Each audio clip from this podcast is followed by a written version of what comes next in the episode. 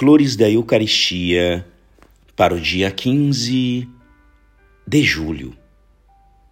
O dom de si não implica num acréscimo de obras e de deveres novos. É, sobretudo, uma diretriz de intenção. É necessário começar por uma consagração explícita de vós mesmos a Jesus Cristo em espírito de amor, de sacrifício e de holocausto do próprio ser. Depois, considerando-vos em virtude deste dom, dependente de Jesus Cristo de um modo integral, esforçar-vos-eis por deixá-lo viver, agir, governar e receber tudo em vós, em lugar de vós mesmos, até que ele se torne o vosso princípio e o único fim da natureza e da graça.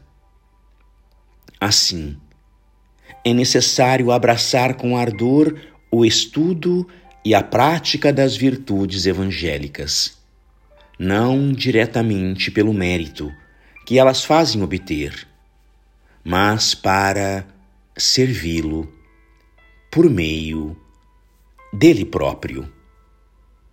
Este dom se enquadra na graça do verdadeiro cristianismo, pelo qual Jesus Cristo quer viver em seus membros, aniquilando neles o homem natural para tomar o seu lugar. Graças e louvores sejam dadas a todo momento ao Santíssimo e Diviníssimo Sacramento.